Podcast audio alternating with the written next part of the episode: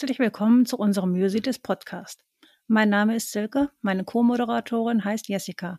Wir möchten euch in unserem Podcast die seltene Muskelerkrankung Myositis näher bringen.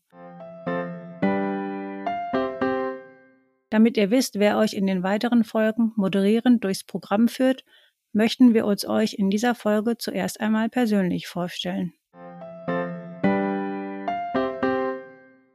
Jessica, erzähl uns du doch einmal ein bisschen etwas über dich. Ja, ähm, mein Name ist Jessica. Welche Überraschung. Ähm, ich wohne am Rande von Berlin. Ähm, ja, sonst ein paar Eckdaten. Also ich bin 36 Jahre alt, äh, verheiratet. Ähm, wir sind seit kurzem eine kleine Familie geworden.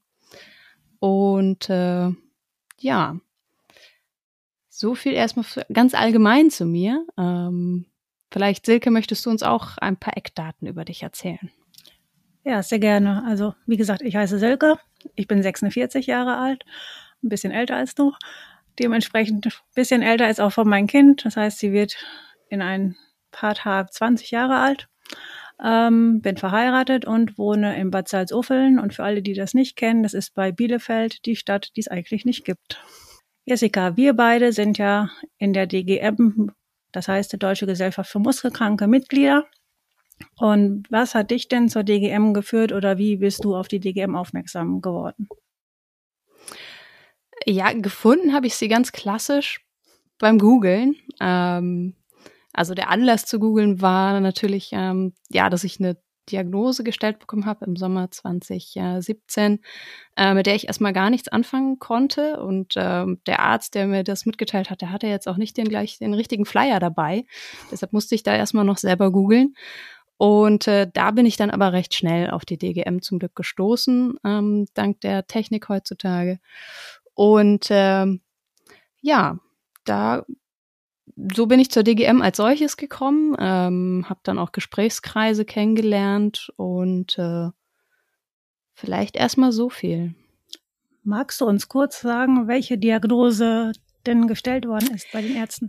Ja, das ist ein entscheidender Punkt für unseren Podcast vor allen Dingen auch. Ähm, in meinem Fall war es die ähm, immunvermittelte nekrotisierende Myopathie.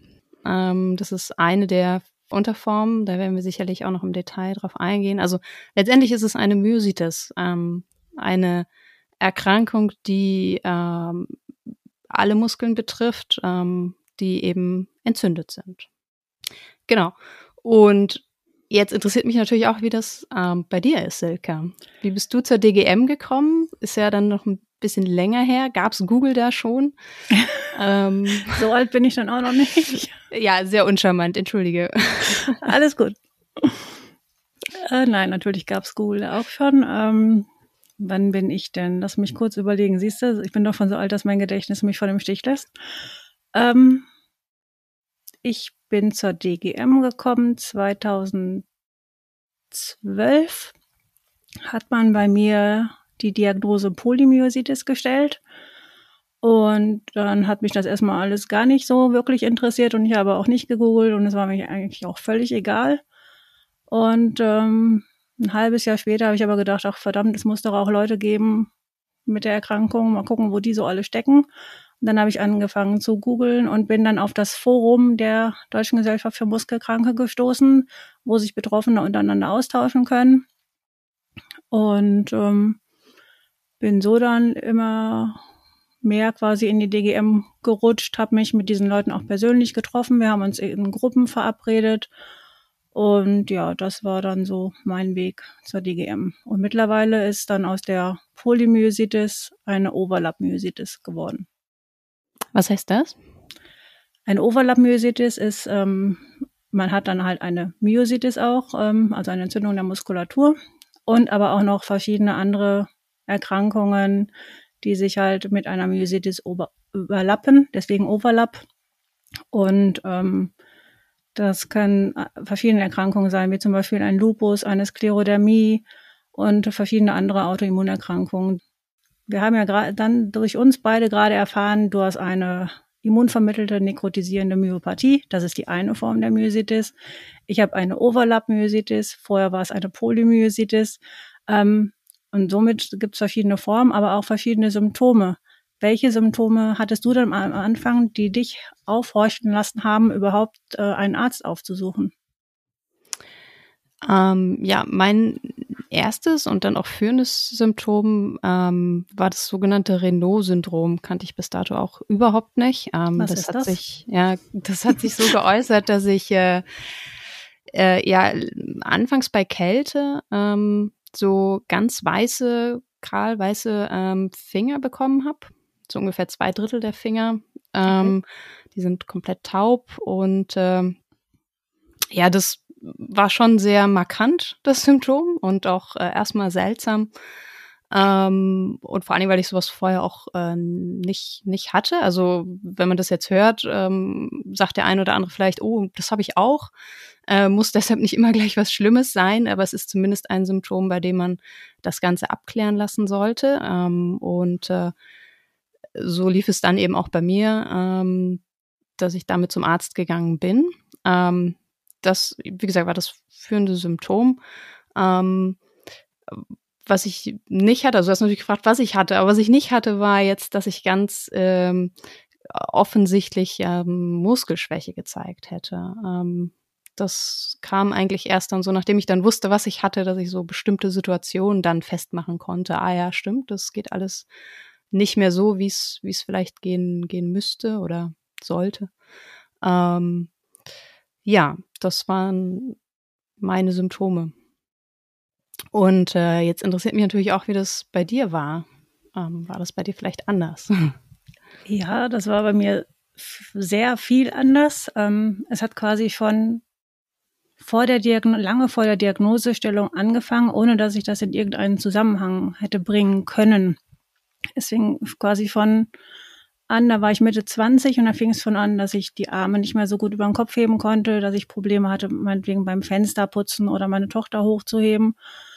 Und ähm, es spielte sich also hauptsächlich so in einem Armbereich ab. Und da ich ja, wie eben schon gesagt habe, verschiedene Autoimmunerkrankungen habe, hat man das halt immer als Begleitsymptome auf die Ursprungserkrankung geschoben und ist dem überhaupt nicht weiter nachgegangen.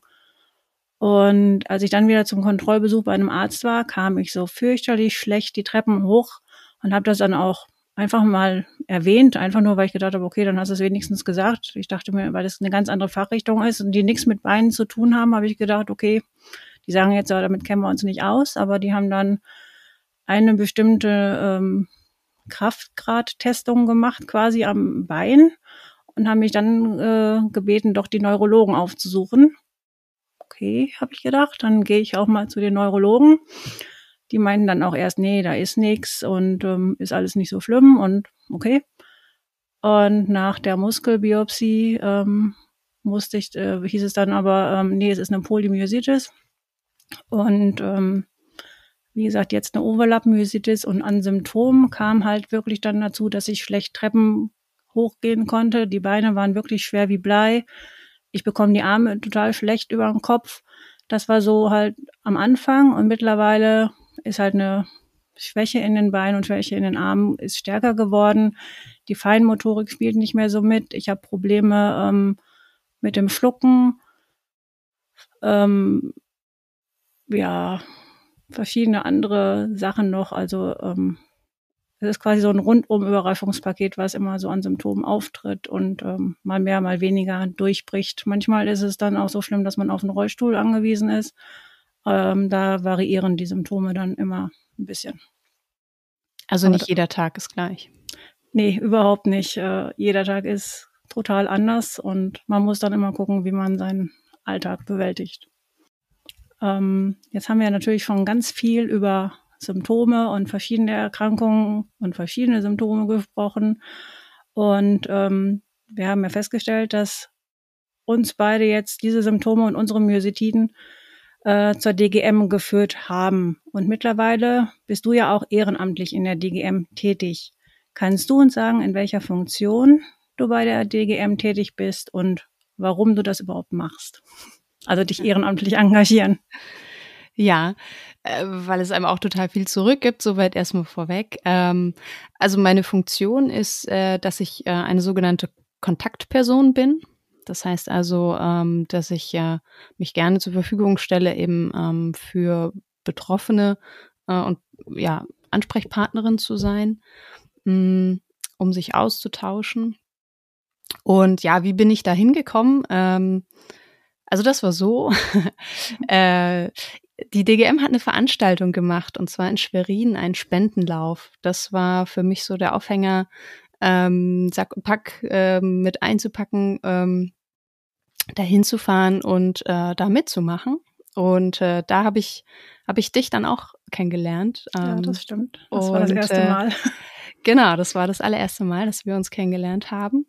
Und ja, dann wurde ich ganz klassisch rekrutiert, wie das so ist im Ehrenamt. Und äh, ähm, genau, so bin ich dazu gekommen. Und äh, ja. Genau, ich habe dich dann Jetzt, zu den Arbeitstreffen eingeladen, ja. ne? Erinnere Richtig. Ja. Genau, das war dann so. Ah, genau. Und äh, was natürlich da auch mit einhergeht, ist eben, äh, wenn man Kontaktperson werden möchte, ähm, dass man dann eben auch von der DGM eine Schulung erhält. Ne? Also man macht das jetzt ja. auch nicht komplett aus der Kalten, da wird man schon an die Hand genommen. Ähm, und äh, ja, eben auch geschult, Gesprächsführung, solche Dinge.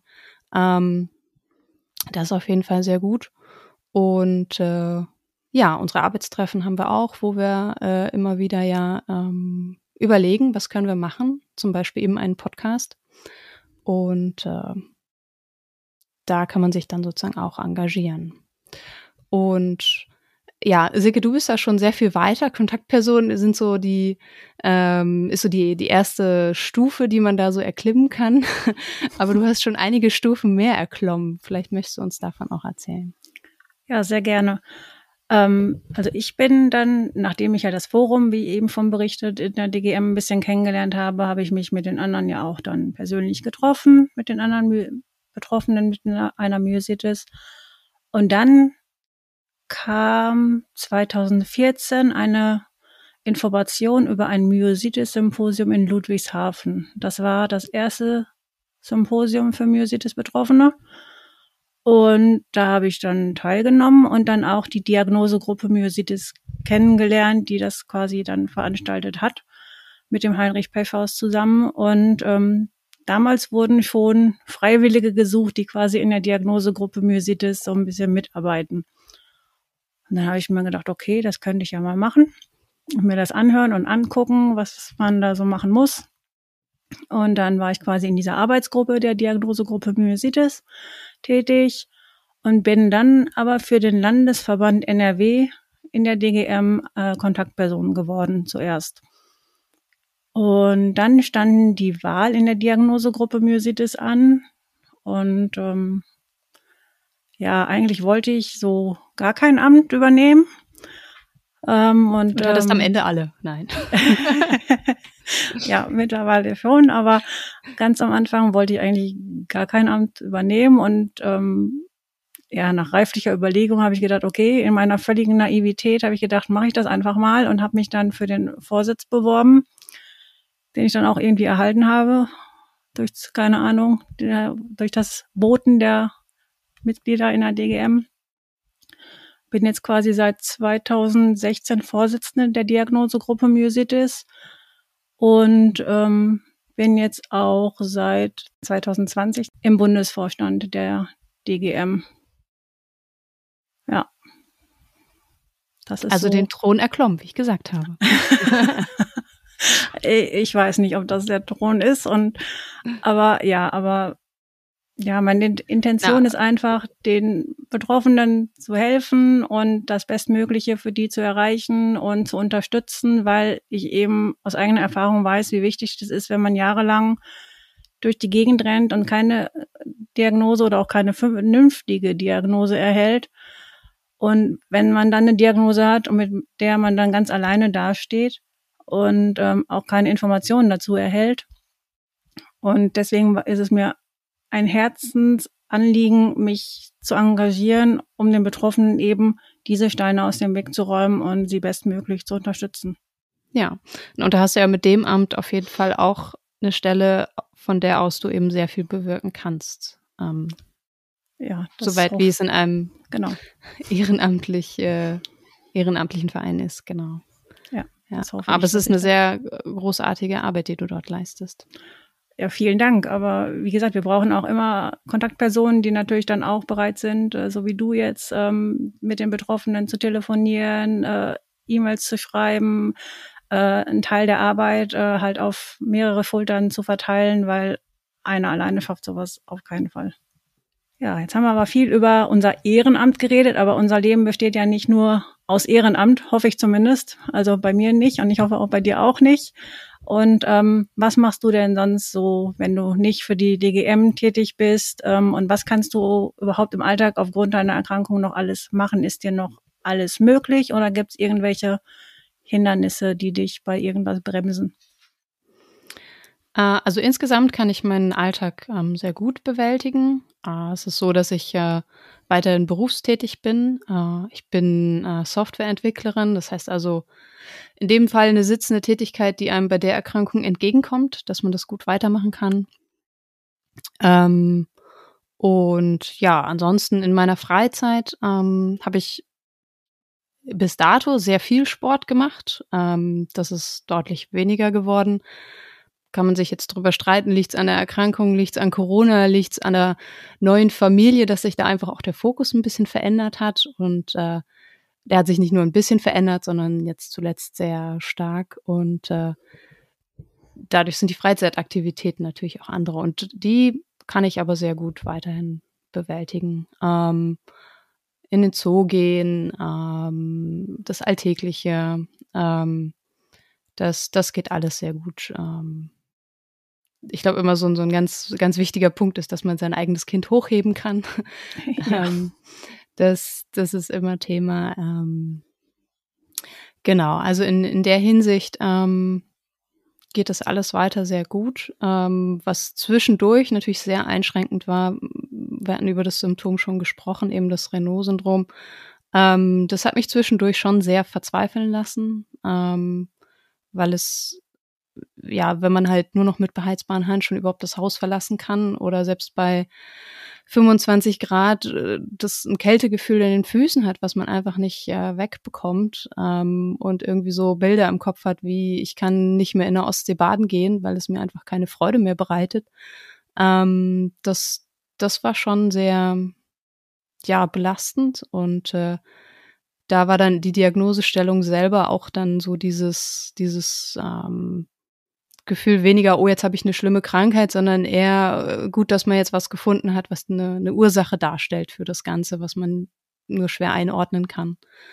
Und äh, ähm, aufgrund dessen, dass die Medikation, die dann äh, eingeleitet wurde, da machen wir sicherlich auch nochmal mindestens eine weitere Folge über Medikation. Deshalb gehe ich da jetzt sonst gar nicht weiter ins Detail.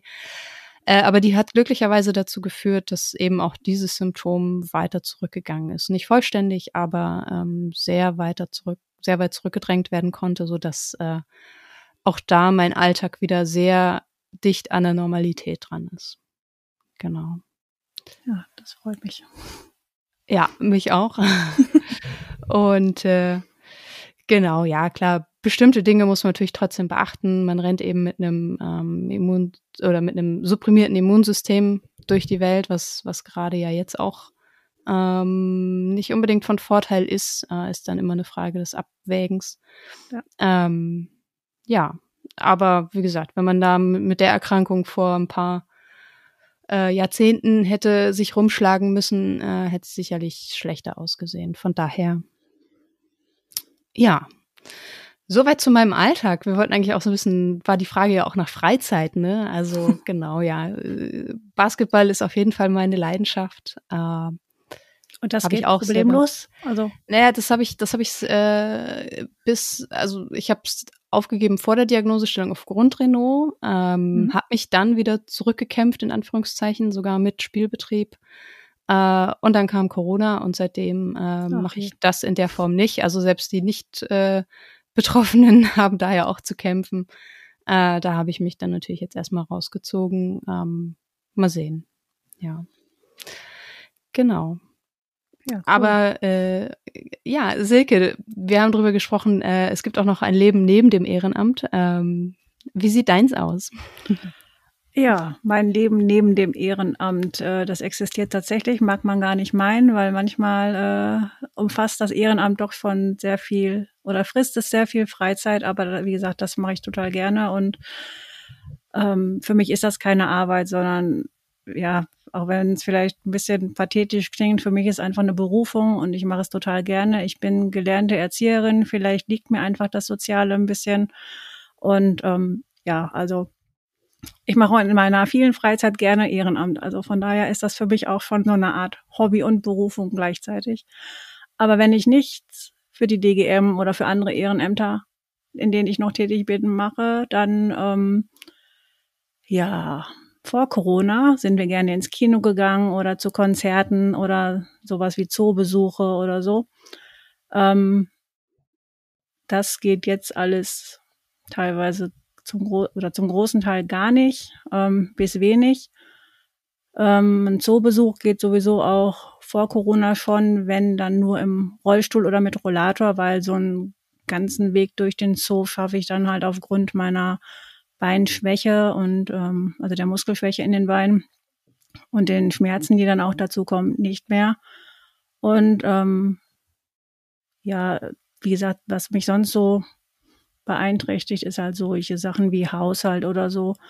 Aber da muss man eben dann gucken, da gibt's auch Mittel und Wege, wie man dann irgendwelche Sachen ähm, erledigt. Man wendet dann einfach andere Techniken oder Hilfsmittel an. Da gibt's ja Gott sei Dank eine ganze Reihe. Das wird bestimmt auch nochmal eine Reihe in unseren Podcasts, die wir mit Hilfsmitteln oder anderen Sachen füllen. Und ähm, ich lese sehr gerne. Ähm, ich puzzle unheimlich gerne, also auch so von tausend Teile aufwärts. Ähm, so, das ist so, so ein tausender Teil ist an einem Tag fertig. Ähm, Welche Motive? Och, das ist, es muss mir einfach gefallen. Das ist querbeet. Also ja, ich habe keine bestimmten Lieblingsmotive. Äh, das ist Hauptsache es gefällt mir. Mhm. Und ja. beim Lesen Krimi oder Sachbuch oder alles? Sachbuch tatsächlich weniger, außer es betrifft die eigene Erkrankung oder das drumherum. Und ansonsten wirklich gerne Krimis, alles so, was so mit Horror zu tun hat, lese ich total gerne, gucke ich aber auch gerne. Aber ich aber auch genauso gut ähm, Komödien oder lustige Sachen. Ähm, ja, das ist also, ja, aber am liebsten eigentlich so Krimis schon, ja. ja. Okay. Ja, Krimis lese ich auch gerne. Ähm, welche genau verraten wir vielleicht nochmal an einer anderen Stelle welche so unsere Lieblingsautoren sind. Auf alle Fälle ging es in unserer Folge heute darum, dass er uns so ein bisschen kennenlernt. Ähm, haben wir ja schon einiges jetzt heute über uns erzählt. Ähm, und äh, ja, wir freuen uns darauf, auf die folgenden Folgen. Ähm, wir werden viel im Programm haben. Wir werden mit Ärzten sprechen. Wir wollen mit anderen Betroffenen sprechen. Mit euch quasi. Ähm, oder auch eben mit Angehörigen. Ähm, und es wird natürlich noch viele Folgen zu besonderen Themen geben. Ähm, Medikation hatten wir heute schon, Hilfsmittel ähm, und auch das sind nur einige Punkte. Es gibt viel zu besprechen. Ja, dann lasst euch mal überraschen, welche Themen wir noch so auf Lager haben. Wie gesagt, von Medikamenten, wie Jessica eben schon gesagt hat, über Hilfsmittel, ganz viele andere Themen wie die verschiedenen Formen der Myositis und vieles andere ähm, werden noch Themen sein. Ähm, lasst euch einfach überraschen, wie schon gesagt. Und wir sagen dann Tschüss, bis zum nächsten Mal. Bleibt tschüss. gesund. Auf jeden Fall. Vielen Dank, dass ihr bei uns reingehört habt. Wir hoffen, diese Episode des Musitis Podcasts hat euch gefallen. Für Feedback, Anregungen, Fragen erreicht ihr uns auf Facebook und Instagram. Weitere Infos rund um die Myositis und zu unserer Diagnosegruppe findet ihr auf den Webseiten der DGM und des Myositis Netz. Alle Links sind in der Beschreibung zu finden.